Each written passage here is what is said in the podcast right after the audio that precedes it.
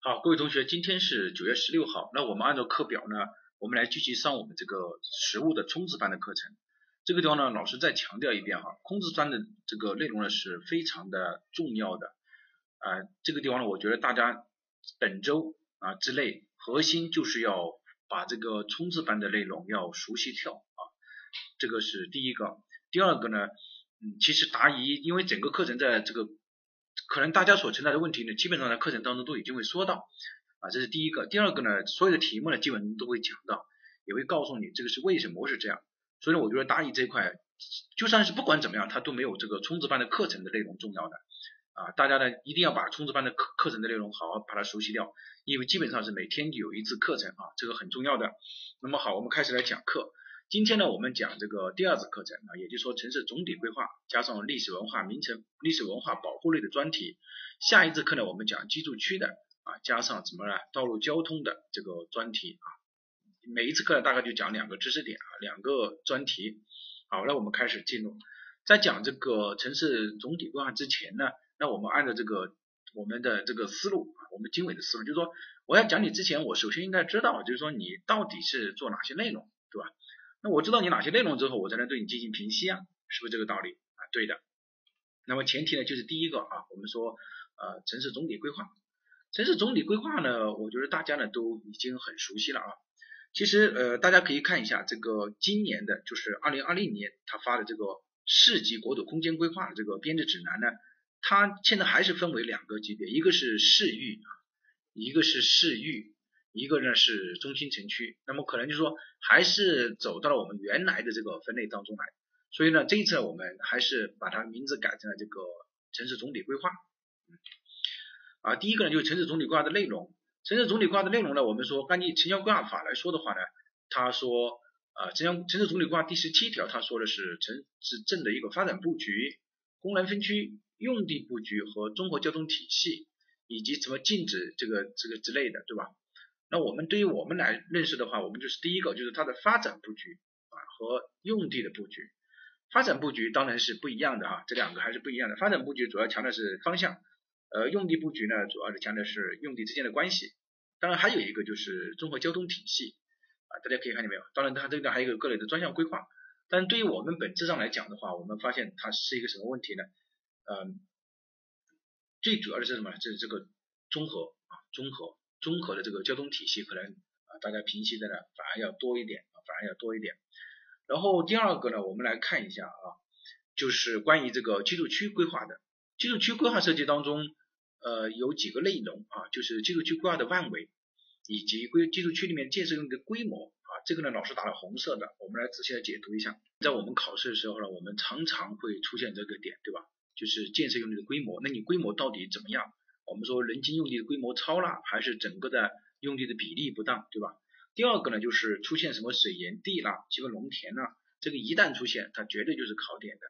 还有一个就是自然资源和历史文化遗产的保护，这个呢，在二零一九年当中呢，它在城市总体规划的时候呢，它把这个历史文化名城保护啊，它放在这个城市总体规划当中去了。第二题，这个呢大家可以看得到，呃，可以看得到。就说你在这个历史文化名城保护区里面，你布布布置了大量的这个物流仓储用地，这个显然是不合理的，对吧？显然是不对的。那么从这个当中我们就可以看出来，其实城市总体规划呢，就是第一个是发展布局啊，第二个呢就是啊这个用地之间的关系啊，用地组织，第三个就是什么啊交通，第四个呢就是有一个我们说的这个叫什么用地布这个用地规模啊用地规模啊，我们来看一下。然后呢，在新的这个国土空间规划的这个，他说他审查的要点当中呢，我们也同样来看一下啊。第一个呢，就是它这个空间分区和用途管制啊，这个呢，其实本质上就是什么呢？就是我们说的用地布局嘛。啊，这个我这个大这个大家应该这个应应该要很熟悉吧，对吧？第二个呢就是重大的基础设施和线性工程，以及防灾减灾，还有就是邻避设施，这个本质上就是我们刚刚讲的道路交通和基础设施嘛。啊，就是城乡规划法当中的道路交通啊，加上基础设施啊，比如说你道路怎么样，或者是污水处理怎么样啊，垃圾填埋场怎么样，对吧？啊，第三个就是城市开发边界，其实这个大家可以理解为就是用地规模，对吧？因因为大家还是要要真的要要活学活用啊，呃，跟了我们这么多年啊，不可能说是连这个都不知道啊。其实开发边界就是它的用地规模然后呢，这个地方呢多了一个啊，就是通风廊道啊，通风廊道和这个呃控制啊，通风廊道的格局和控制啊，通风廊道的格局和控制。假如说今年如果涉及到出出现了通风廊道几个字的话，那大家一定要注意啊，一定要注意啊。第四一点呢，我们也要和大家说一下，这个地方的用地呃，这个地方的功能布局和用地结构，用地结构这个大家应该知道吧？就是比如说居住用地占比多少啊，工业用地占比多少，这个应该要知道吧？哎，对，指的就是这个意思啊。比如说道路交通啊，百分之十五到百分之二十五，对吧？啊，那么这个这个这个叫什么？叫用地结构啊，并且呢，我很很怀疑他今年可能会考到道路交通的占比啊比例这个问题啊，很有可能啊，我们压一下啊，压一下。好，那么接下来我们来看一下我们啊从另外一个角度来看城市总体规划的内容，这个呢是城市规划编制办法当中啊对城市总体规划编制的内容。啊，也是一样的哈，中心城区这个呢，我们啊已经很熟悉了哈。我们比如说啊，什么两确定一预测一划定啊，什么中什么啊这个中心城区的确定了，这个我们不再去这个再去讲了哈，在精讲班已经讲的很详细了。第一个就是确定城市的性质，然后呢职能和发展布局。第二个是预测城市人口规模，看见没有？这个地方开始，这个地方预测的是城市的人口规模，这个地方并不是预测的是市域的人口规模。一车四亿的人口规模应该是在哪个地方呢？应该是在我们前面讲的一节课啊，城镇体系规划当中啊。第三一点，原来呢是划定禁建区、限建区和市建区和已建区，那现在我们划定的是三区三线，也就是说，生态保护红线啊，这个基本农田，然后呢有个城镇开发边界线啊，这个是三三区三线啊，可以替换掉。呃，第五一个就是安排啊，这个安排什么建设用地、农业空间、生态空间啊，这个呢我们说。那我们现在也是三层空间啊，啊，城镇空间、农业空间和城市空间，呃，这个呃生态空间啊，对吧？这个呢，最主要如果出现的话呢，我觉得很有可能就是和主体功能区要进行衔接啊。主体功能区它把它定义为是一个什么样的？要要进行有机的衔接。如主体功能区里面都定义它就是属于这个生态空间的话，那么你就知道它发展为其他空间可能就有问题了，对吧？这个大家要要灵活一些。然后呢，我们来看一下，另外呢就是关于这个。啊，确定建设用地规模的，那我们说了，这个呢其实就是城镇开发边界。第九一条啊，就是第九条，就是确定主要对外交通和道路交通设施的布局啊，也是就是我们说的基础设施布局。然后呢，第十三条，这个叫有环境卫生和重大设施布局。那么是因为环境卫生在二零一七、二零一八年的时候，它是搞得比较火热的，对吧？就是那那句话，你是什么垃圾啊？那么通过这个我们来看啊，这个呢是关于城市总体规划。那么在这个过程当中呢，我们把这个城市总体规划呢，我们把它分解掉一下，就发现它其实在总体规划层面上，它主要考虑的还是以下几个要素哈。这几个要素呢，也和我们说的国土空间规划它提出来这个审查要素是基本上是雷同的啊，是相等的。好，我们来看，第一个是功能的相互关系，功能的相互关系是能邻和不能相邻的，就是说邻避设施的问题啊，邻避设施的问题啊。邻避设施呢有两个，第一个是是说你自己这个整个中心城区内，你比如说居住区和工业区，你肯定不能在一起啊。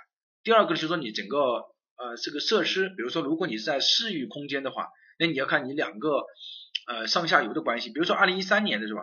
他说了，在这个在这个呃这个有北疆和北疆有共同的水源，对吧？我们昨天讲的有共同的水源，然后呢，他又说要把工业用地布置在。这个水源的这个北江的上游，那当然是不对的啊，这个叫相互相互功能之间的关系。第二个就是布局和交通，布局和交通呢就要考虑啊交通的性质和流量之间的关系。它常常会出现一个问题，就是说啊用地性质和这个交通的啊性质不匹配的问题。我们说了，交通的性质要和用地的性质相匹配嘛，对吧？这个大家应该记得吧？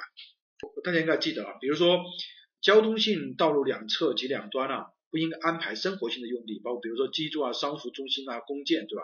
因为你这样的避免的话呢，安排吸引大量的人流那种公共建筑了嘛，对吧？然后呢，比如说生活性的道路两侧，你就不能安排大量的这个大型的、中型的这个仓库的这个运输的枢纽，这个你就不能安排嘛。所以呢，这个就是说他们之间要有一个啥？要有一个匹配。第三一个就是功能和重大设施之间的关系，这个设施控制要作为要求啊。设施控制作为要求是什么意思呢？也就是说，啊，我们对一些整个城市需要来有的，必须要有的，如果它出现了的话，那我们就要看。一旦出现了，比如说啊，我们之前也讲过这个变电站，对吧？啊，比如说一旦出现了，它落地的这个就是属于它的要求了啊。这个就是你要你要看啊，你要满足这个变电站设施控制的要求，比如说污水处理厂，那我要布置在水流的下游啊，比如说水厂我要布置在上游啊，对吧？啊，这个呢就指的是它的设施控制的要求。啊，生态要素啊，这个强调各个生态要素的保护，比如说风景名胜区你要保护吧，水源水源地你要保护吧，生态敏感的地区你要保护吧。那么这个叫生态要素类型的一个分布。功能布局和立地景观，功能立这个布局和立地景观就是说不破坏不影响，该有的要有啊，没有的我们也不要。这个这个就是什么叫立地景观之类的，就是说不破坏不影响啊，这个主要是比如说啊湿地类的。还有一个呢就是这个防灾减灾，比如说我们说的防洪啊，对吧？啊，地震呢，啊，重在的什么？重在避让啊，防护和隔离。比如说，呃，W 三类的啊，危险品仓库啊，那么你都要对它进行一个避让、防护和隔离。其实本质上呢，它讲的就是对于这个啊中心城区里面几个确定的要素呢，来进行一个什么呢？进行一个控制和配比的问题。那么这个呢，是我们根据这个呃城市总体规划当中的这个编制办法，我们得出来的啊，得出来是这样的。我们来看一下城市总体规划的强制性内容。这个强制性内容呢，当然就是我们在考试的时候呢，也是特别需要注意的点，对吧？这个是没有什么问题的。这个主要的第一个内容呢，就是啊，像基本农田啊、风景名胜区啊、湿地啊、水源保护区这种生态敏感区，那它就是属于它的强制性内容了。那么今年呢，大家要特别注意这几个点啊，像这种的生态敏感区啊，它都是属于需要特别保护的地方。然后呢，矿产资源也是一样。这个城市建设的发展规模呢，本质上也就是我们说的用地规模啊，建设规模。然后呢，也是干道系统、轨道交通网络啊，像这个啊，其次呢，也就是城市总体规划的内容是一致的。然后第七条啊，城市防灾工程当中，它这个地方包括城市防洪的标准、防洪堤的走向、城市这个抗震和消防疏散的通道、城市人防设施和地质灾害，像这种呢，都是属于什么呢？我们说的属于这个公共安全和公共利益的，这个呢是属于强制性的内容，对吧？那么这个呢，当然就是我们特别要注意的点啊，强制性的内容。好，我们再来往下看。那么整个城市总体规划呢，我们还有一个，当然城市总体规划当中，比如说工业用地怎么样啊，居住用地怎么样，道路布局怎么样啊，铁路客运站布置在哪个地方？这个呢，我们在精讲班的时候已经讲过了，对吧？铁路客运站啊，公路客运站啊，谁布置在哪个地方啊？这个之前的精讲班的时候呢，把它讲得很细啊。这个地方呢，我把这个人口规模的约束呢，这个地方再给大家在这里提一下啊。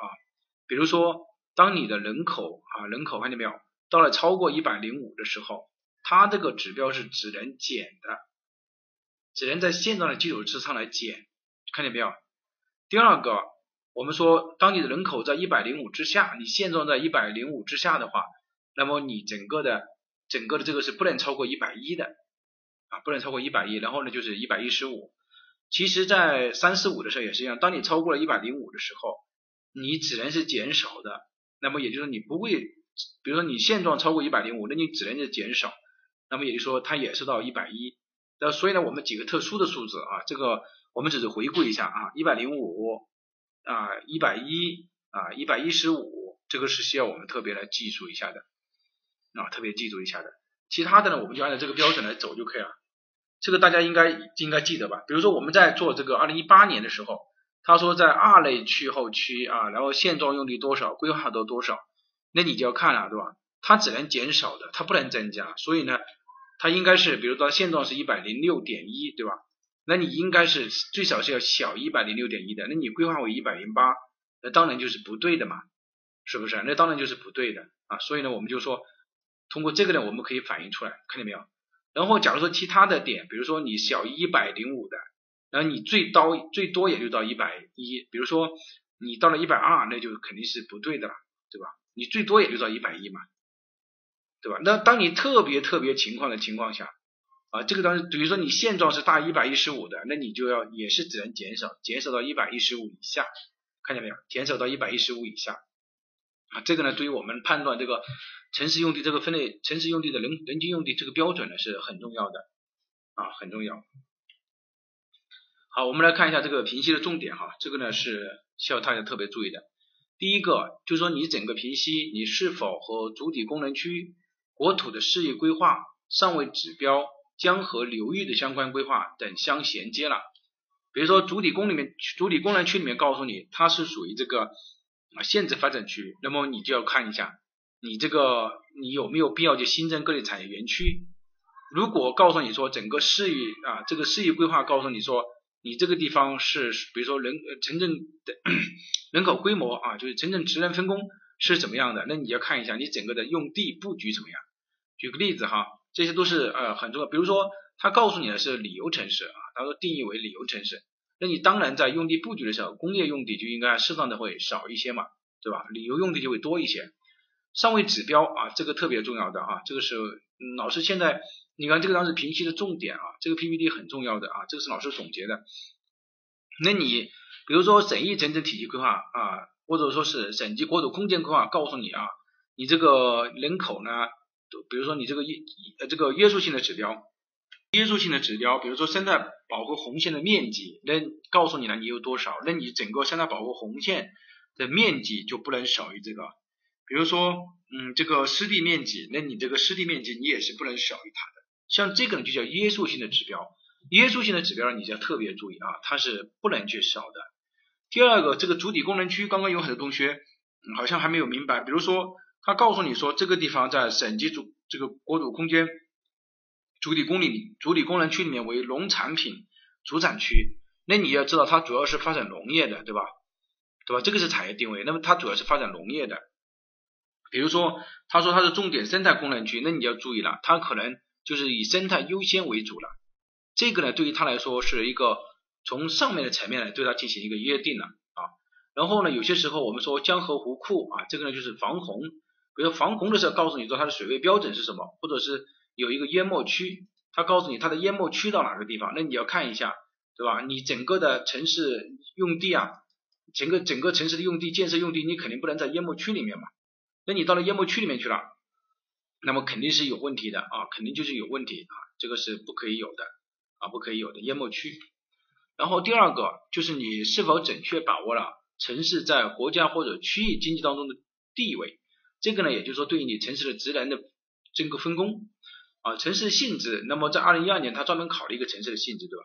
我们说城市的性质主要呢，主要的职能和建设的这个呃目标是否匹配啊？也也就是说，比如说我我们在二零一八年他都考了，他说城市呢性质定义为是这么临港的重化工区，那么这个呢就叫什么？它这个城市的性质和它的建设目标是不匹配的啊，论据呢也是不充分的啊，这个意思，对吧？然后呢，第三个就是人口规模。那么人口规模是否充分考虑了城市的经济社会发展水平？城市化水平是否以土地、水、能源等资源进行了约束？啊，这个当然是很重要了哈。我说这个现在一二三四五六七，包括后面还有一些是老师根据这个国土空间规划，还有就是城市城市总体规划的这种衔接的时候，老师讲的提出来的一些论点哈。这个呢，毫无疑问的作为考试来说，就经常容易考到的。比如说，我们说城市化发展水平，那你比如说我们在二零一一年的时候，二零一零年的时候，它那个人口一百万是否科学这个问题，那么它就是属于属于土地资源不够嘛，是吧？土地资源不够啊。然后呢，在二零一三年的时候，它那个呃，二零一四年限制发展区就是水资源不够，对吧？然后呢，二零一三年的时候，它出现这个能能源环境资源的这个问题，那也就出现它是限制发展区，那你呃二十平方公里的这个工业用地肯定就过大了，对吧？所以这个呢，就是你这个规模是否和它相匹配。好，第四一个就是呃，是否用科学的预测方法进行了必要的认证和认证啊，研究和认证用地规模是否是否啊，用地规模的确定啊，是否是从现状用地水平和职能需求以及从实际出发的。也就是说，你这个用地规模，我们经常在做城市总体规划的时候呢，经常会出现这个用地规模过大啊，人均用地过超了，这个就是你没有和它实际的现状去出发。啊，你造成了你这个情况。第五一个，是否坚持了节约和集约利用土地的原则？这个我们在上节课已经讲过了，对吧？二零一七年、二零一八年，其实他都讲了这个点，因为这个是什么？是我们现在国家的一个主导思想嘛。那你你看，二零一八年你都有了，你没有必要分那么开嘛，对吧？你说你你已经有了，你还要新建东西两个工业园区，这个是典型的这个有问题的，对吧？还有一个是否符合永久基本农田啊这个保护政策和规划建设的一个标准？这个永久基本农，比如说我们说二零一三年，他说规划向南发展，那不合理对吧？规划应该向东发展，因为向南发展它要跨一级公路，并且呢它还占有了基本农田。但是呢，规划向东发展就没有问题了，对吧？这个二零一七年也是一样的啊，他说规划向南发展，规划向南发展建设这个居住区，那你那个居住区当然就有什么就有问题，因为你跨河，并且要占有基本农田，这个都是不对的。然后呢就是规划建设的指标啊，有有超的这个嫌疑，那你超了也是不行啊，超了也是不行。然后第六个啊，永久居住啊，公共设施、工业仓储、对外交通，就说你这种供地各种用地的比例、空间比例和结构布局是否合理？比如说工业用地，你不能在居住区的上风向，对吧？然后呢，对外交通设施用地，比如说我们说高速公路不能穿城而过，是吧？道路广场的面积不能过大，不能超过五公顷啊，对不对？啊，这个都是我们说的常考的一些点。这个呢，我觉得大家应该没有太多的问题，只要你做了作业啊。就把真题做完了。其实这个地方还有一个问题啊，就是你这个用地的这个空间呢，那还有一个比例关系呢。比如说工业用地超了百分之三十啊，甚至对吧？工业用地超百分之三十，那你有一些时候，我们说只要你不是工业城市，你是属于综合性的城市的话，一般你都不会存在这种超三十的情况，对吧？呃，所以这个呢是第六一点。第七点，就是说你这个交通组织是否有利于这个历史文化、这个自然资源的保护。这个在二零一九年的时候，它那个。啊，修建一条在那个历史文化名城里面修建一条道路啊，那么宽的一条道路，这个显然就是不符合嘛，啊不符合。我们来看下第八点啊，各类建设呃这个比例是否科学啊？这个就是老师刚刚讲的啊，对不？比如说你这个呃这个道路百分之十五到百分之二十五，对吧？你工业用地啊，比如说百分之十五到百分之三十啊，然后居住用地啊是多少到多少？这个大家应该要记得吧。这个应该要记得哈，不记得工业用地这个要记得哈，比如说工业用地啊，这个百分之十五到百分之三十，然后居住用地是百分之二十五到百分之四十，对吧？因为你你除了这个之外，你看我们在二零一八年的时候他就考了一个点啊，他说二零一七年啊啊第二题他说那个工业用地占比呢百分之四十五，那当然就是这个比例结构不合理了，对吧？然后呢就是以这个路网骨架是否形成了良好的交通体系，这个我们在讲精讲班的时候已经讲过了啊。这个大家大家应该要这个常考的点，这个这这几个要特别注意的哈。我在金角班的时候，我不是专门还说过这个点啊。比如说你三百万以下的，那你就不能建设什么呢？不能不能建地铁，对吧？就是人口三百万以下的，你就不能建地铁。那你如果呃三百万以下，他告诉你说他要建地铁的话，那这个时候你就可以指出啊，它是不当的啊，不当的、不合理的，就是超前发展，就是投资资源的浪费了，对吧？还有对外交通啊，对外交通与城镇区域城镇发展的衔接，比如像二零一四年啊，二零一三年，它都考了这个点。比如说中心城区在这个地方，它高速公路在于这么远，然后呢，这里有铁路客运站也在这么远，对吧？那这个就是什么？对外交通和区域的城镇设施衔接不合理的道理啊，不合理啊！大家要知道，这个老师辛辛苦苦总结出来这些点啊，都是每一个点都是啊需要大家去认真理解的哈。并不是说真的就拿来你看一下就就就可以了，就了解了，这个是肯定不行的。你要把老师的知识点转化为你的知识点就可以了哈。然后呢是重大设施的选址是否得到妥善的安排？比如说我们说污水处理厂、垃圾填埋场，那你是否得到了妥妥善安排？有没有以邻为壑的情况？很多人不理不理解这个以邻为壑是什么意思啊？我们知道有一首诗叫“金住长江头，妾住长江尾，日日思金不见金”。共饮长江水，对吧？那你共饮长江水，那你在这个地方啊，比如说我整个城市呢，这个是我的城市，我城市在这个地方，那你把污水处理厂放在这个地方是合理的，对吧？因为对于你来说你没有污染啊，比如说水流是这样走的，但是对于下面这个城市来说的话，那就遭殃了，对吧？啊，你共饮长江，那我水源可能在这个地方，你看这样的话就产生了直接的污染，所以这个呢，日日思金不见金，共饮长江水，那你这个重大的市政设施就要就就要妥善安排。还有就是是否有这个合理的分区原则，第二是否实现这个四线，我们说直线、南线、立线、黄线，每一个都要进行一个操作啊。这个呢就是老师给大家总结的，我们说的城市总体规划它评析的重点，其中呢红色部分呢啊有一些呢是和国土空间规划啊进行了这个衔接的。呃，我刚刚举了个例子，我不知道大家有没有听清楚啊？有些时候听课也是机灵一点的，对吧？我说如果他告诉你说主体功能区。它把它定义为是农产品主产区，那你就要知道啊，它就是以农业为主啊，农业生产为主的，那你要看啊，也就是说它这个其他的用地不会那么多。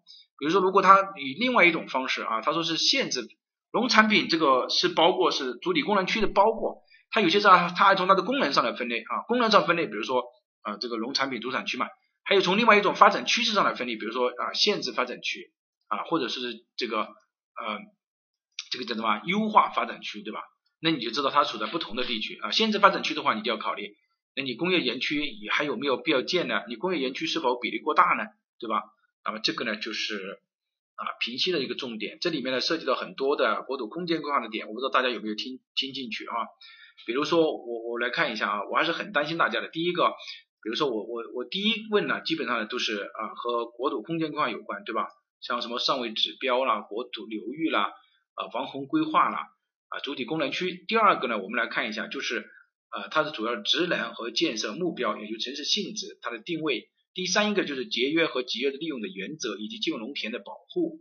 啊，然后呢，这个地方有这个智能景观风景名胜区。到了下面这个地方呢，我我觉得前面这一部分呢大家都常考啊。这个当道路网的骨架呢，呃，我刚刚已经说了啊，一个是三百万人口的，一个是百分之十五到百分之二十五啊。那么这个呢，总体来说呢，啊，平息的重点基本上就在这个十三个点当中。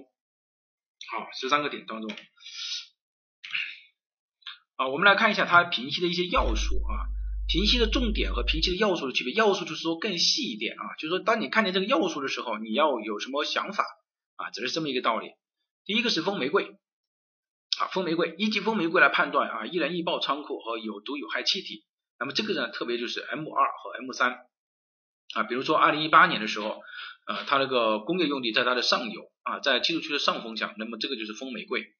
在城市中的位置是否合适啊？这些有污染的企业啊，不能布置在城市的上风向。道路的走向不能和冬季风向平行，应该和夏季主导风向平行，对吧？然后看一下它机长如果出现了机长的跑道是否和城市的主干道是主导风向是一致的。总而言之吧，也就是一旦出现了 M 二就要看风向，M 三它就要独立。然后呢，有一些在在下风向的，比如说污水处呃这个垃圾填埋场就要远离的，这个呢就叫风玫瑰来确定这个整个布局。第二个就是城镇开发边界。题目一旦出现了对城镇开发边界的描述，那么它必然为考点的，对吧？必然为考点。那你就要看开发边界是否合理啊？开发边界是否合理？我们说，呃，开发边界呢是要尽量的把什么呢？把第一呢是要完整啊，第一是要完整。第二个呢，我们说，嗯，碰见了基本农田呢，我说的是在边界啊，并不是在，比如说我我说的是这样，比如说你现在画这个边界画到这个地方来了。这一块呢，可以作为基本农田，也可以作为城镇开发边界，就是评价下来，这个时候呢，我们就要优先的什么呢？优先的让它成为这个避开它，让它成为这个永久基本农田，啊，并不是说是在这个你你，并不是说在这个里面啊，我们说也可以存在这种开天窗的情况，就是城镇开发边界里面可以有基本农田啊，我说的现在是这么一种情况，有一些该控制的用地有没有包含在开发区里面？就是说，比如他已经告诉你了，这个地方是一个这个这个叫什么工矿企业或者是开发区。那么你知道这个工矿企业和开发区是应该要把应该把它划入到这个呃开发边界里面来的。这个时候你就应该什么呢？你就哎这个时候你就应该怎么画呢？你就应该是这样的啊，把它包括进来，对吧？这样的话就是一个都不能，该划进来的要划进来啊，不不能划进来的，该丢出去的要丢出去。还有就是各个城镇开发边界啊外是否有不能建设的用地啊？就是你你你这个应该是不能有了嘛，对吧？你应该要把它划进来。第三一个就是城市规模和性质啊，一旦出现了预测人口预测的数据，那么必须要考虑城市的规模；一旦出现了主体功能区和主导产业，那么必须要考虑城市的性质，这个是一脉相承的。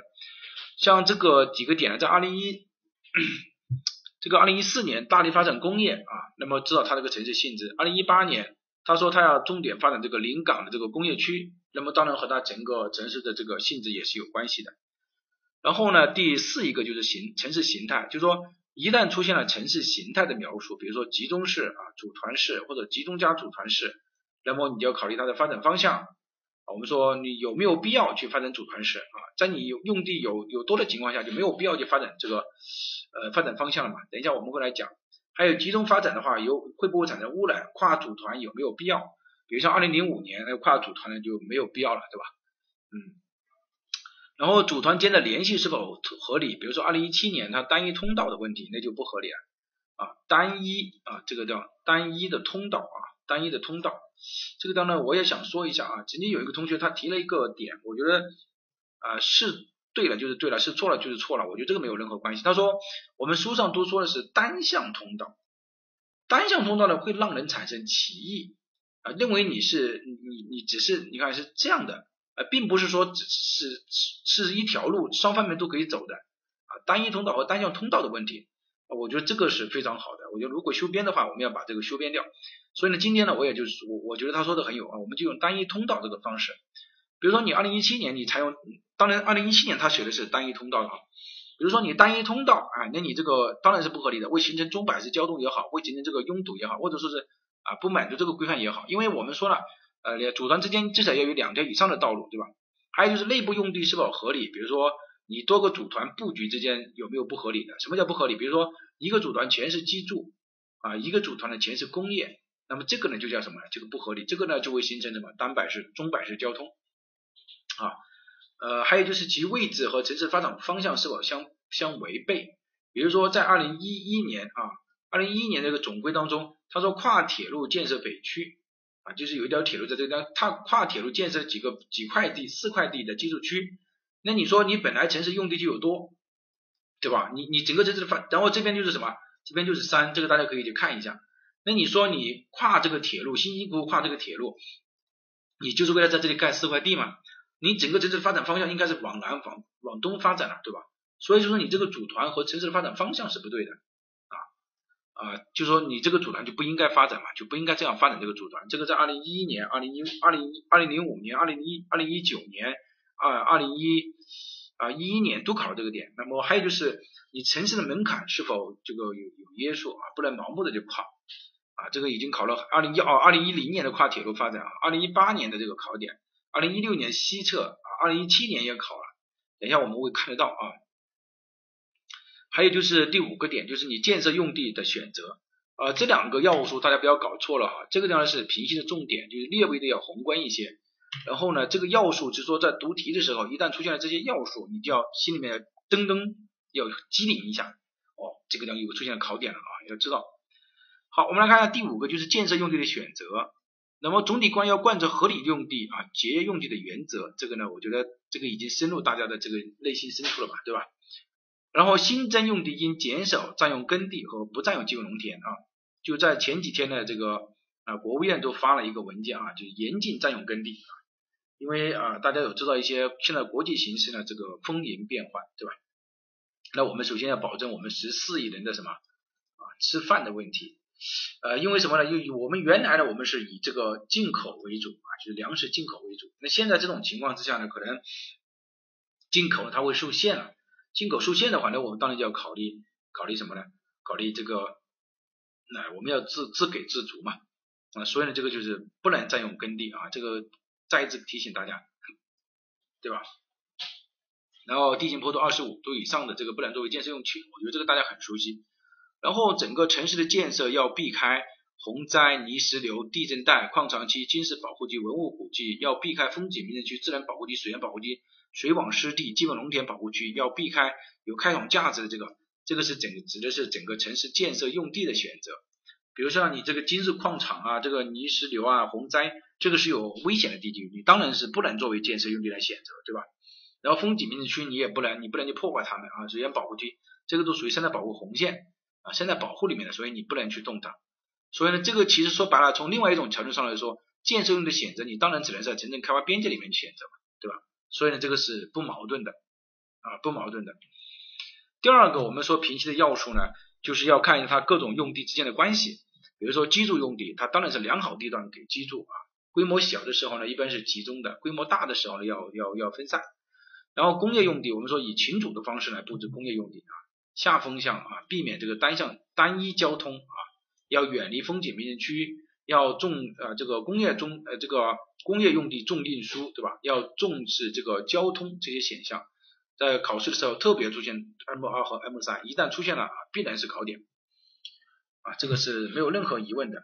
然后呢，就是立地啊，我们说立地要均衡的布置，对吧？要形成这种点线面的这种结构。啊，然后呢，要和这个河流、山体的配合要协调。那么特别要注意的就是廊道和市廊。一旦出现了，比如说他说了某个地方啊有一个什么古塔啦，某个地方山呢有一个风景名胜区的点，一定要出现这个啊廊道和市廊。还有就是物流仓储用地啊，小城市布置在城市边缘，靠近铁路、公路、港口啊，便于城乡运输的地方。大中城市应该集中和分散相结合啊，特别注意 W 二和 W 三。像 W 二、W 三一旦出现啊，也是一定是考点，特别是 W 三啊，特别是 W 三。然后呢是第五个啊，商业中心。我们说商业中心人气足，商业中心人气足这个没有关系，但是核心是人气足不能去携这个交通重人气啊，就是说还是要避免这个交通性干道啊，就是说你交通性干道，因为你是强调是快速到达嘛，所以我们要这个，但是呢我们要避免什么？要避免对要要靠近基柱啊这种啊商业设施。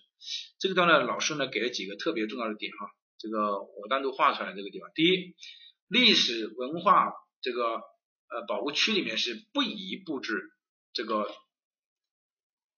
不宜布置大型的商业设施的，这一个今年特别要注意啊。呃，就是你看，二零一九年的时候，它其实拆掉了个铁路，它也是盖一些这个商业设施。我们说不能去建这种大型的商业设施啊。第二个，新增的这个商业大型的商业金融设施是不应该布置在这个历史文化名城这这个保护区内的，看见没有？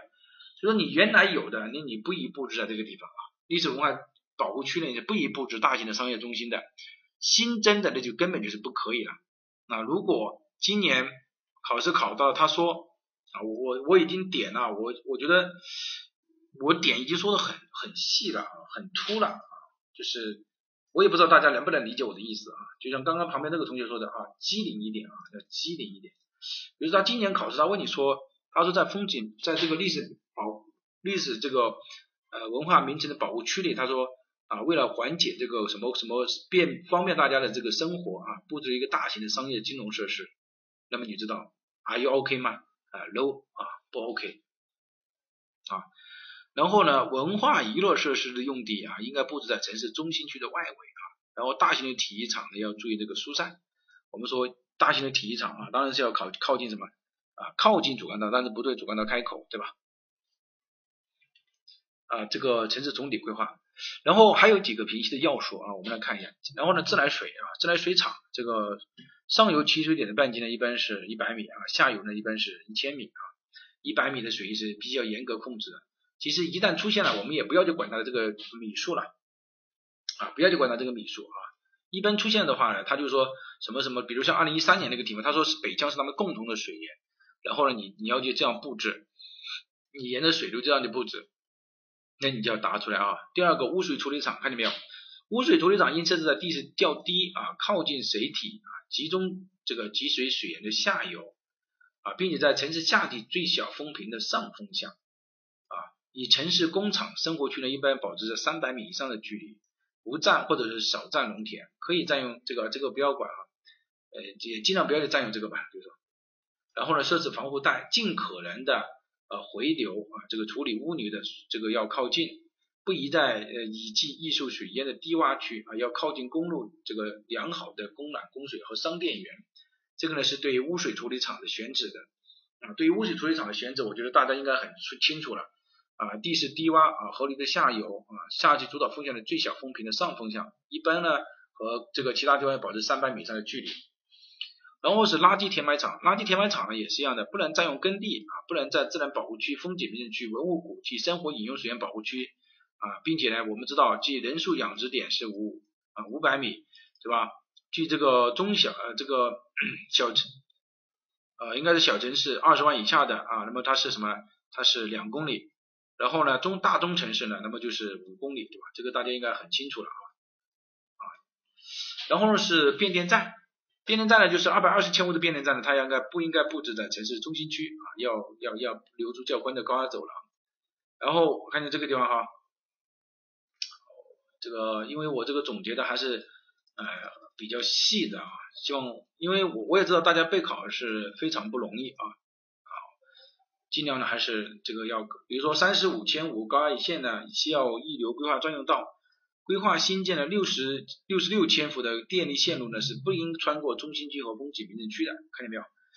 并且电力线路呢，宜避开空气污浊的这个易燃易爆的这个仓库区。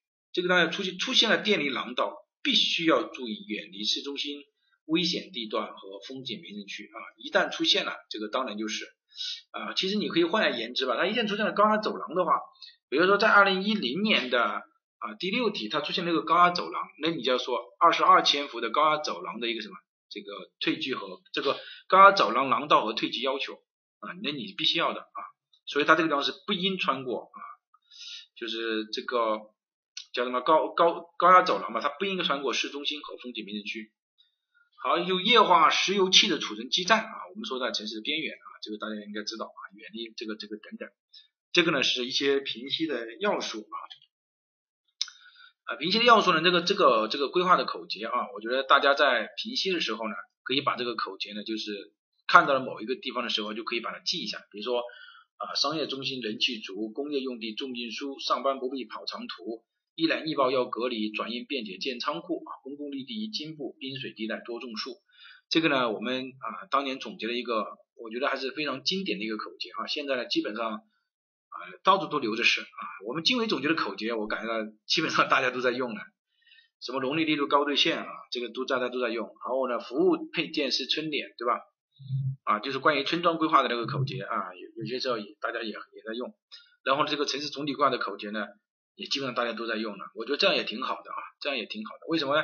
就表示你这个口口诀总结的挺好的嘛。啊，我们也我我就是因为不管是哪一种用用的人很多，那你之所以用的人很多，就表示你还是比较成功嘛，你这个口诀总结的挺好的嘛，对吧？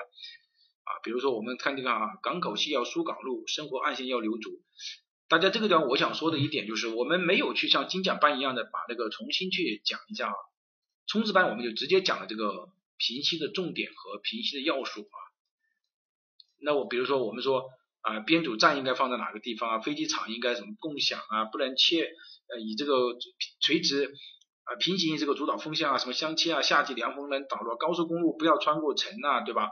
像高速公路不穿城啊，这个点考了很多年啊，过境公路擦边溜。我不知道大家为什么在这个点的时候啊有有些时候也不写啊？然后客运战场宜深路，比如说我们在城市中心区，对吧？呃，我们。城市中心区内，大家还记得我们在讲这个城市综合交通体系化标准的时候，讲的这个普通这个高速铁路和这个城际列车的客运站，对吧？在中心城区内啊，所以呢，这个大家要一定要把这这几个大家应该要记得吧，对吧？这个大家这个我我觉得这么好的口诀啊啊，还有就是我我发现有一个问题啊，就是说这个大家要高度警惕哈，哦我我来看一下，就是一个高度警惕的问题啊，高度警惕。怎么警惕呢？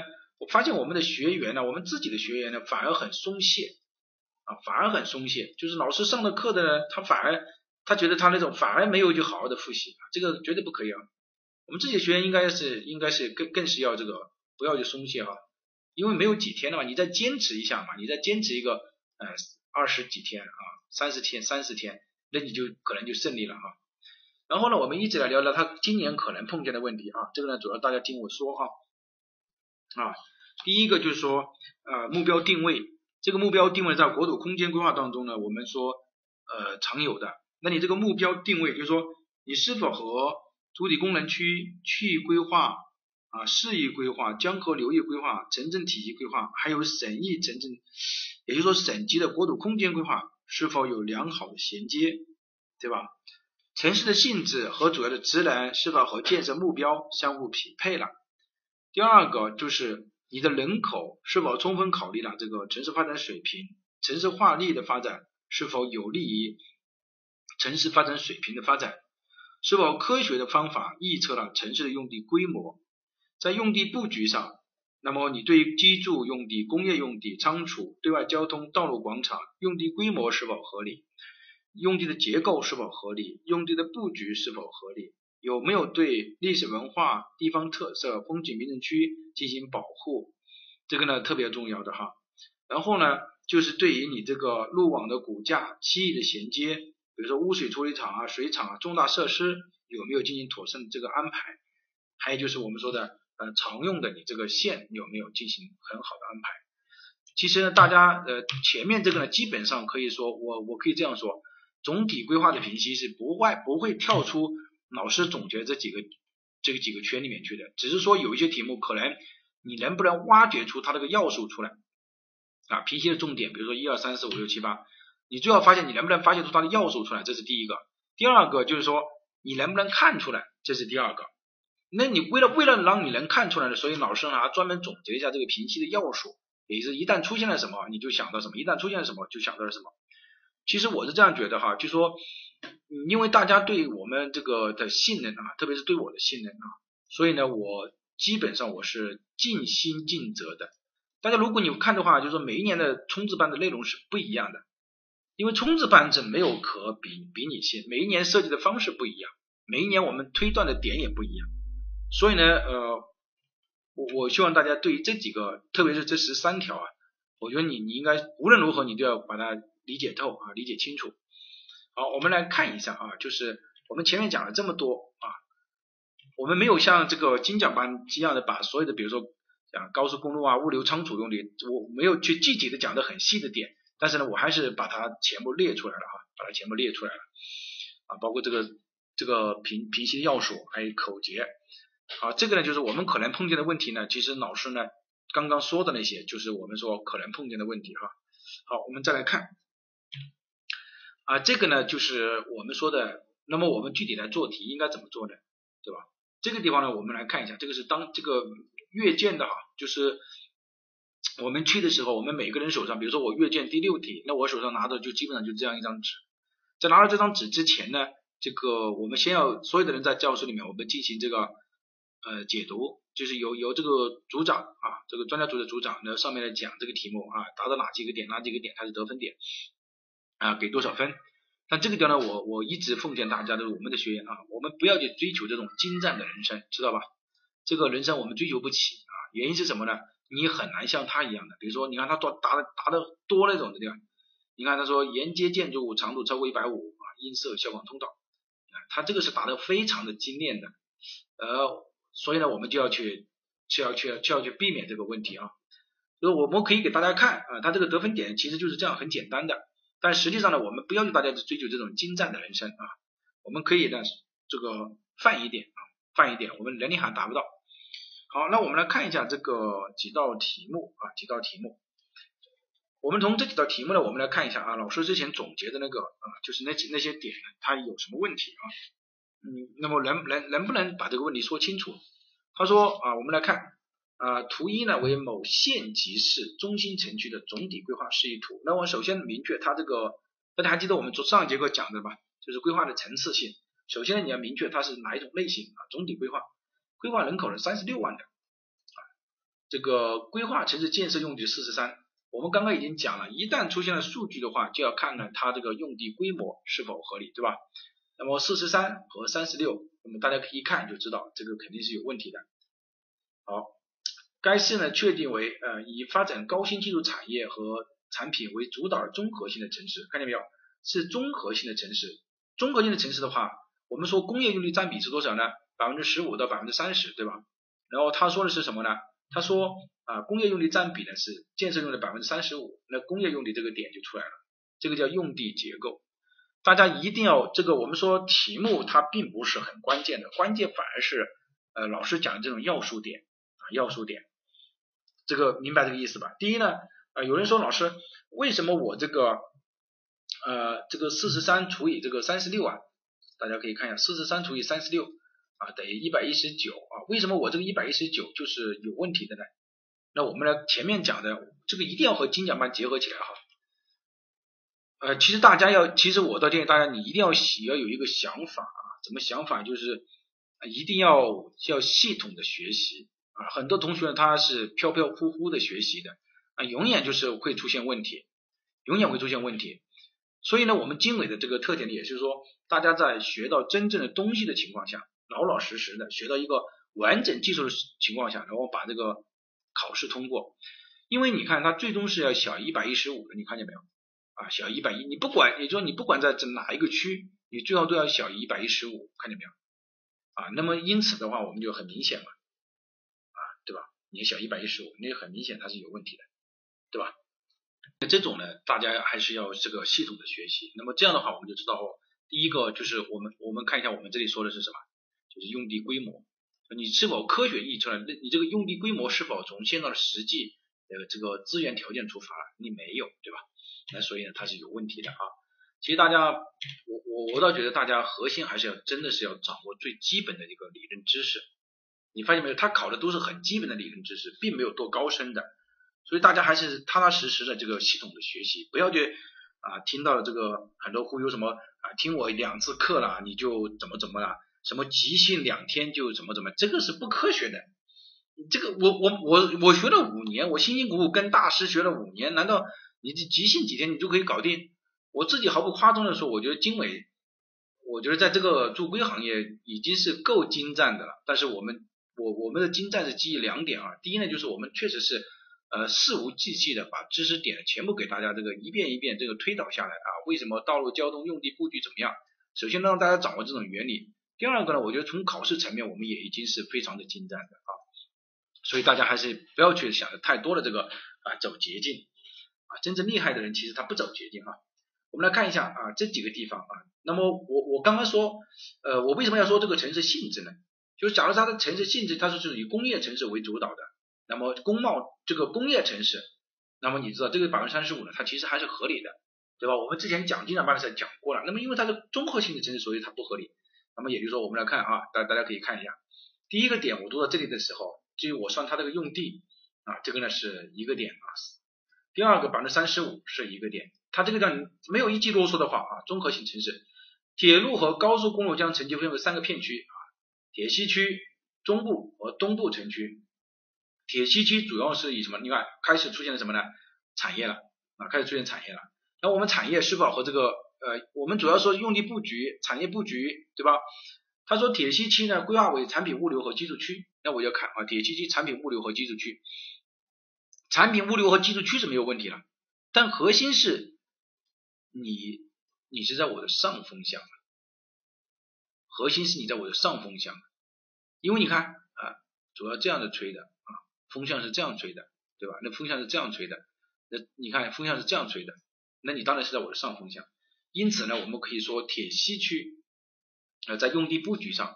刚刚我们不是讲了嘛，在城乡规划法当中也讲了嘛，用地布局，然后在居住区规划证的这个不是啊，这个城市规划编制办法当中也说了，这个用地布局是否科学？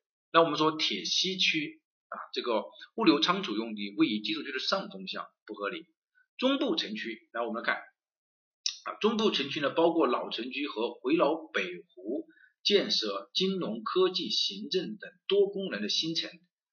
他已经告诉你了，说是围绕北湖老城，老城我们没办法围绕北湖去建设这个，但是你围绕北湖，你看一下，它根本就是什么，和他说的是不符合的。也就是说，围绕北湖布置大量的物流仓储用地，以其北湖建设金融科技行政中心的功能不符，对吧？对吧？这个你你就相当你就按照老师这样说这句话，其实都可以了啊，他就不符的，对吧？这个显然是有问题的，对吧？然后呢，这个东部城区有什么问题呢？你看，居住和工业用地相互参差，居住区和工业用区相差参差在一起，你看基本上就没有什么，没有任何的这个隔离。也就是说，在用地布局上，其实它就是三个点了。第一个是什么呢？第一个就是说，你分成三个片区，对吧？第一个就是说铁西区啊，或者你说北部城区，北湖啊，布置大量的物流仓储用地啊，以其。呃，北湖建设金融科技行政中心的这个啊定位不符，铁西区啊物流仓储用地位于技术区的上风向，然后呢，中部城区啊东城区啊铁路呃这个工工业用地和居住用地相互参差。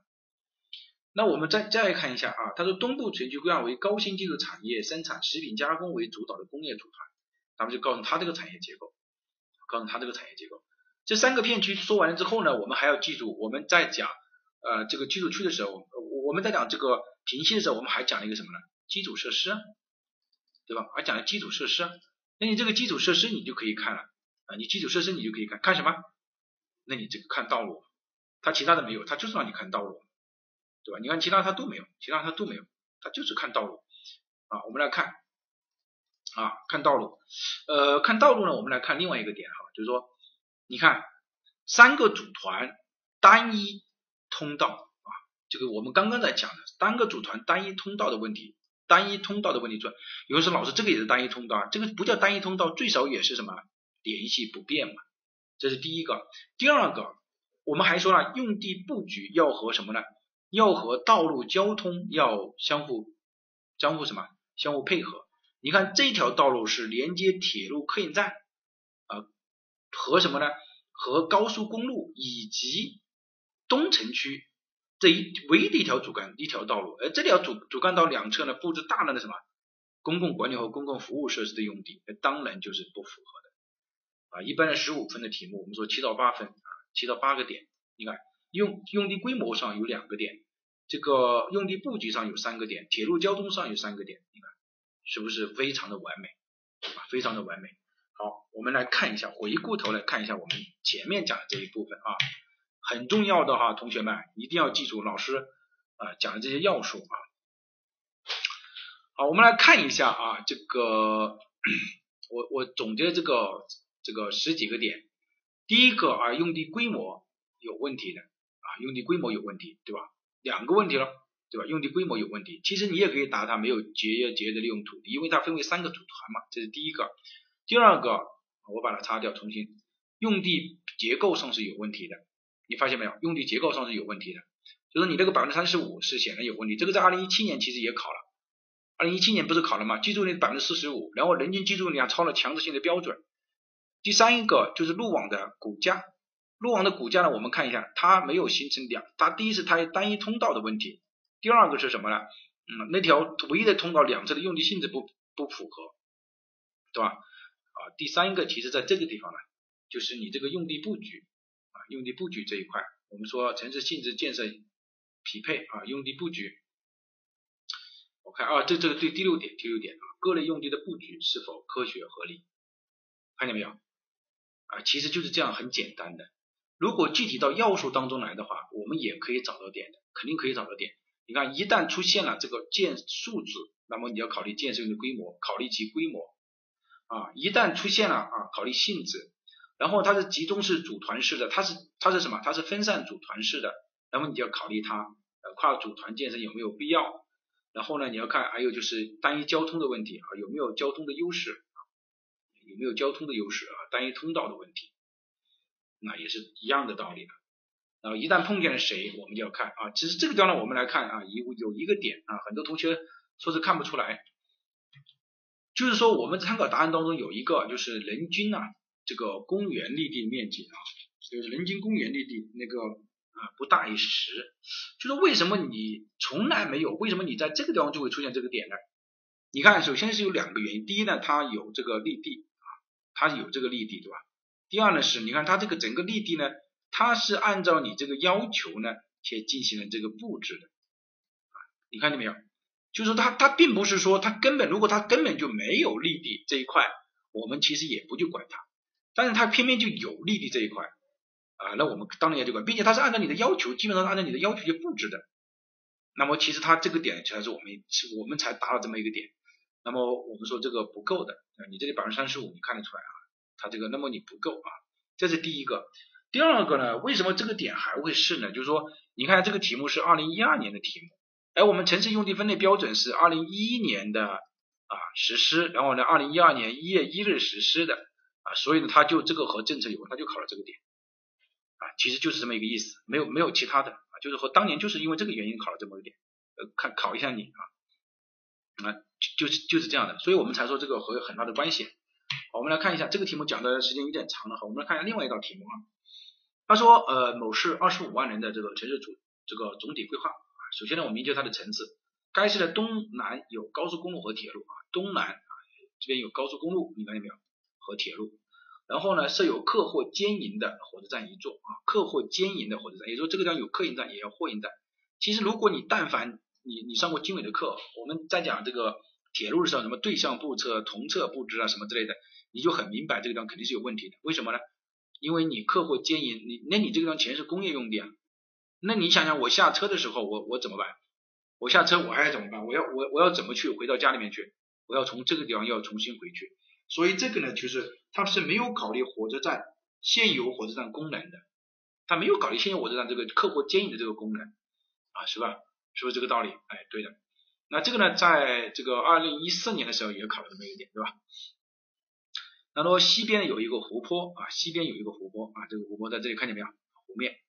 然后呢，东南方向距离特大城市七十。我们说一旦出现了这种的话，我们要考虑什么呢？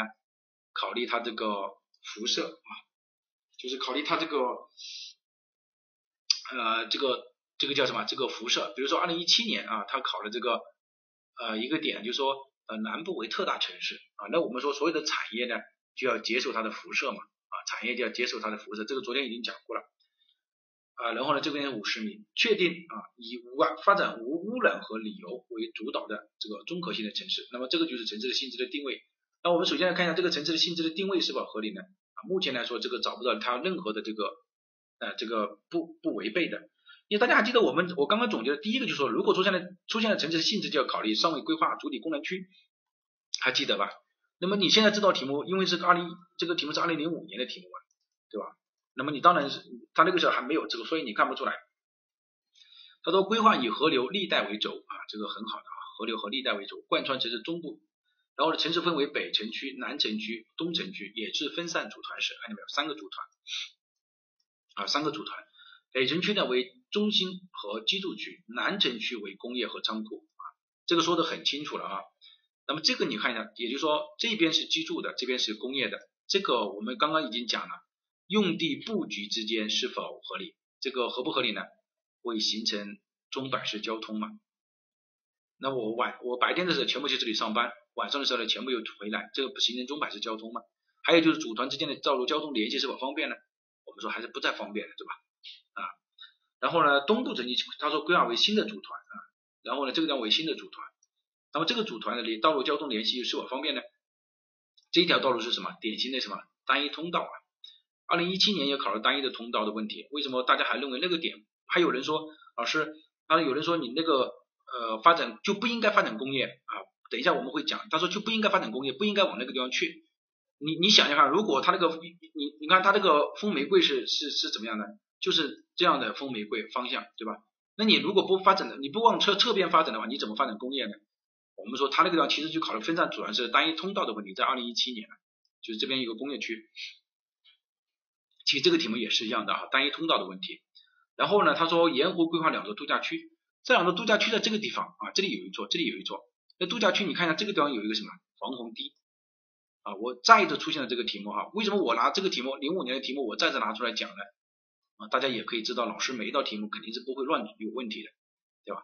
啊，我们说今年这个防洪是很，对吧？大家都知道的，所以这个防洪堤，那你这个度假区在防洪堤里面行不行呢？那当然是不行的，啊，当然是不行的。所以呢，他让你指出这个两座这个不当的地方，我来给大家说一下它不当的地方啊。第一个不当的地方就是这个度假区啊，我们说度假区位于这个防洪堤内啊，有危险，这个不合理。首先呢，就把这个排除掉。排除掉。第二个，我们说这个功能分工过于机械啊，这边是居住区，这边是工业区，会造成什么呢？上下班的交通拥挤，也就造成钟摆式的交通。第三一个，南北的这个联系呢，道路的比较少，对吧？啊，这个确实是很少。你看南北只有只有连这个防洪地带里面也就只有三条路，然后东西组团之间形成单一通道啊，这个不合理。这个东东南组团之间形成单一通道不合理，然后在这个地方其实就是节约利用土地，在有土地的情况下啊，在这边你看这边还有土地的情况下，你去什么？你跨这个高速公路去发展这个东组团，这个不太合理。还有一个就是没有考虑这个铁路客运站的这个这个火车站的什么这个火车站的这个我。功能没有考虑火车站的这个什么客运站的功能，如果你考虑了，你应该客货分开啊，这个地方布置一个客运站，你看非常好的，这个地方布置一个货运站是吧？啊，其实呢就是这么六个点，就这么六个点，每一个点基本上都是从题目当中推出来的，这个点呢有非常好的这个意义的哈，大家要记住啊，防洪堤啊要记住了啊，分散组团式，那你是否有分散组团式的分散组团的必要？你完全没有这个必要啊，完全没有这个必要。啊，这个呢是第呃这个第二道题目，这个呢就是我们再来看一道啊，这个主体这个呃这个总体规划的，这个呢是二零一八年的啊，我们来看二零一八年这道题目呢，它也是一样的读题目啊，它说下图为某县级的市的城市总体规划，也就看中心城区的一个用地规划图啊，首先呢就告诉你了，它是一个总体规划，然后呢规划用地方案啊。布局方案，该市呢处在二类气候区，人口规划人口三十二，现状人均建设用地是幺零三。那我们说现状人均用地幺零三，那你最多不能超过，不能超过多少？不能超过幺幺零嘛，对吧？这个这个有问题吧？这个应该没有问题吧？一下啊，我们翻过回到之前的那个那张图来看一下啊，这张图，大家要把这个老老师总结的这些点还是要要非常的熟悉的哈，要非常的熟悉。你看你这个你幺幺你你在不管你是处在哪个，你我们说没有超过没有超过幺零五的，超过幺零五的你要降下来，你就只能小于幺零五。啊，在幺零五之下的，那么幺零三你就不能超过幺幺零啊。其实呢，这个命题老师呢和我们大家也知道这个啊，这个要要机灵一点啊。像这种，这明明摆的就是我们之前这个我们我们经纬总结的这几个要这个几个规律，大家应该还是要知道哈。那么这个呢，肯定就是一个点，其他的他就没有跟你说了。那么其他的就是你要看图例你来找啊，看图例来找。我们首先看风玫瑰啊，风玫瑰是这样吹的啊，或者是这样吹的，对吧？那我们说工业用地 M 三都出现来了，出现了 M 二，出现了 M 三，就一定是考点，一定是考点，就是 M 二、M 三处在城市的上风向，这个当然是有问题的，当然是有问题的。第一个啊，这个第一个点，那么就是说你这个超了。第二个点就是 M 二、M 三，那处在城市的上风向。并且它没有隔离，啊像 M 三它都没有隔离，看见没有？你这个两个 M 三，你这个 M 三它都没有隔离的，也就是说工业用地位于城市的上风向，并且呢啊对于三类工业用地的没居住区之间呢没有进行隔离，那么这是第二个点，很明显的啊。第三一个点呢，我们来看一下，就是社会福利用地，这个地方有一个输油管道。社会福利用地，你工业和仓储，你可能和输油管道还有一些关系，但是这个社会福利用地布置在这个输油管道的上，这个上面，这个有安全隐患，这个不符合规定，这是第三个点，这是第二个点，对吧？然后呢，我们来看一下，就是嗯，这个地方啊，风景名胜区，一旦出现了风景名胜区的话，你看风景名胜区，风景名胜区的保护线是这样的。你看，风景名胜区里面它有什么？有一类工业用地。我不管你是高新技术产业园区还是怎么样的，我们说你不能去侵占什么呢？风景名胜区的用地吧。啊，四个点啊，四个点，这四个点你就但这个都没有问题吧？第五个我们来看一下，就是关于这个西环路啊，省道。省道呢，它相当于是一条公路。这条公路的话，穿越城市啊，穿越城市。那我们这个地方就就就需要来管了。说你省道穿越城市，那我们都要对城市的交通造成影响和冲击，对吧？并且呢，你基本上都是什么？都是平交，对吧？平交。那我们说还没有，并且这边你东侧给了防护，那么西侧呢又没有给防护距离，对吧？西侧又没有给防护距离，那么这个呢，我们说是不合理的啊，不合理的。就是说你，也就首先呢，就是说。你省道穿越城市用地，因为我们刚刚讲了高速公路啊、公路啊不能穿过省省道嘛，过境公路擦边溜嘛，还记得吧？过境公路擦边溜嘛，那你所以你你你这个就就有问题了啊！你你穿过它这个省道对它进行安全，并且没有防护啊，这个是啊第五个点啊第五个点。那我们说还有一个点啊，就是说呃就是立地系统啊立地系统，你看它这个地方出现了立地，你看为什么？你看。整个我们也换一个颜色，整个整个这一片你看见没有？你它都没有规划啊立地，看见没有？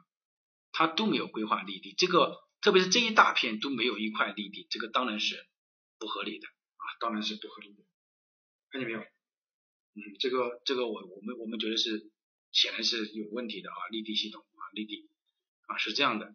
其实呢，当年考试的时候，有很多同学呢把这个点打上去了。嗯，我们来看，呃，我们也要考虑很多问题哈。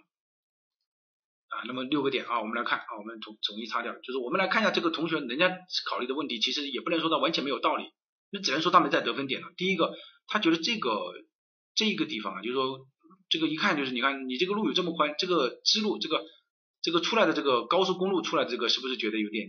就是说这个感觉到有点有点问题，对吧？就是匝道有点问题啊，它是匝道的这个太小了。第二个呢，就是有有些同学认为你你看这整个这一段啊，这个南环路这个这一环环路，因为你周边用周边是没有用地的，对吧？你周边是没有用地的，你发现没有？你不像其他周边是有用地的，那你你你你这条路有没有必要呢？啊，就是你这个建设有没有必要呢？对吧？那你可能只到这个地方，你风景名区范围到这个地方你就可以了。那你这个这个有没有必要呢？啊，这个呢，我我们觉得也是有一定的道理的啊，也是有一定的道理。这个实话实说，但是它没有作为得分点的，我们也就只能是这样说了，对吧？但是如果你打了八个点，那不是更好吗？啊，打能达到这八个点不是更好？但是最少这几个点，比如说这个啊，这个，这一个，然后这一个，嗯，还有就是这个高速这个青藏风景名胜区的这六个点，应该是还是比较容易达到的，是吧？啊，这个呢是关于这个总体规划的。那么我们呢回过头来想一下啊，就是总体规划的回过头来想一下，其实总的平析来说的话，我觉得平析的原理啊。平析的原理呢，就是这个口诀。比如说工业用地应该怎么样，居住用地应该怎么样？你看，呃，良好地段给居住，上班不必跑长途。这个话刚刚就是在二二零零五年这个题目，就是它上面是居住，下面是工业，这个就跑长途了，对吧？嗯，然后呢，呃，包括我们后面讲的这几个，我我说的一说就是平析的原理呢，你要判断这个用不合理的原理，就是在这个平析的口诀，就在这个地方。你要判断从层面上来、层次上来平析的话呢，你就要注意老师讲的这个平析的重点，各种比例啊，道路骨干，比如说道路单一交通啊，有没有？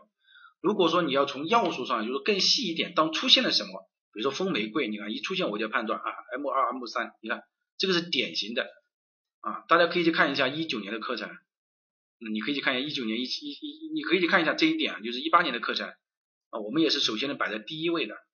那么你觉得那个题目你能不你应不应该答对呢？你当然应该要答对的，是吧？你出现了 M 二 M 三，你应该在独立地段下风向，你还有隔离都没有。